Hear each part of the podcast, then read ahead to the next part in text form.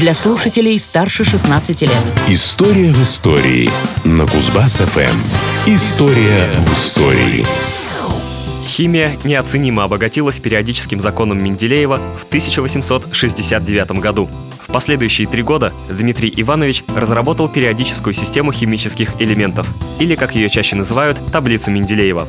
В то время было известно всего 63 химических элемента, но выдающийся химик предсказал открытие в будущем новых элементов. Здравствуйте! В студии Никита Тимошенко, и я приглашаю вас познакомиться с очередной историей из истории дня. 6 февраля 1886 года немецкий химик Клеменс Винклер открыл Германии. Исторический момент. Дмитрий Иванович не просто предвидел обнаружение новых химических элементов, но даже описал ряд их свойств, например, атомную массу и, соответственно, положение в периодической таблице.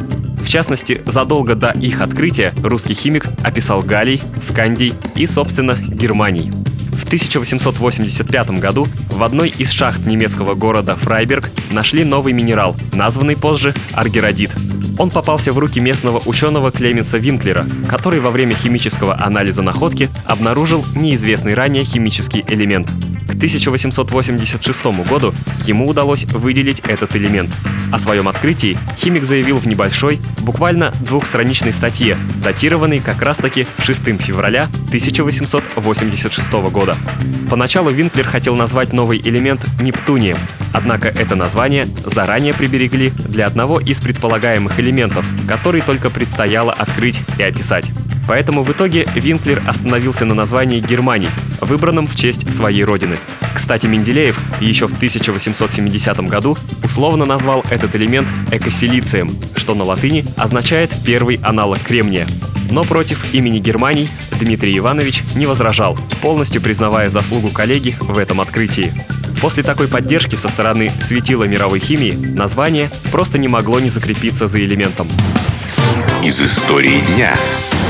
До 1887 года Клеменс Винклер успел намного ближе познакомиться со своим же открытием. В двух крупных научных статьях он подробно описал наиболее значимые характеристики Германии.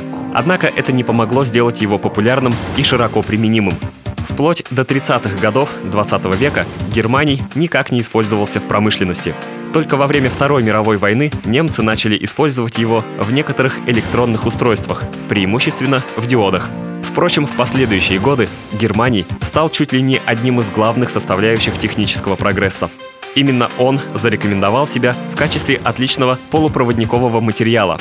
Германиевые диоды и триоды начали применять при сборке радиоприемников и телевизоров в различных счетных устройствах и измерительной аппаратуре. Позже ему нашли применение в ядерной физике в качестве материала для детектора гамма-излучений. Сегодня Германия используется преимущественно в оптике и электронике, а также в качестве химических катализаторов. История и даты. Германий интересен и полезен не только физикам. Оказалось, что в незначительных количествах он содержится в животных и в растениях. Но что самое интересное, он имеет удивительные терапевтические свойства. Например, переносит кислород к тканям организма, повышает иммунитет и даже помогает бороться с опухолями. При этом Германий, как, пожалуй, вообще все что угодно, при больших дозах токсичен, но в небольшом количестве имеет весьма широкий спектр биологического воздействия, которое, правда, еще предстоит изучить подробнее. Но это будет уже совсем другая история. История в истории на Кузбасс-ФМ. Вот такая история.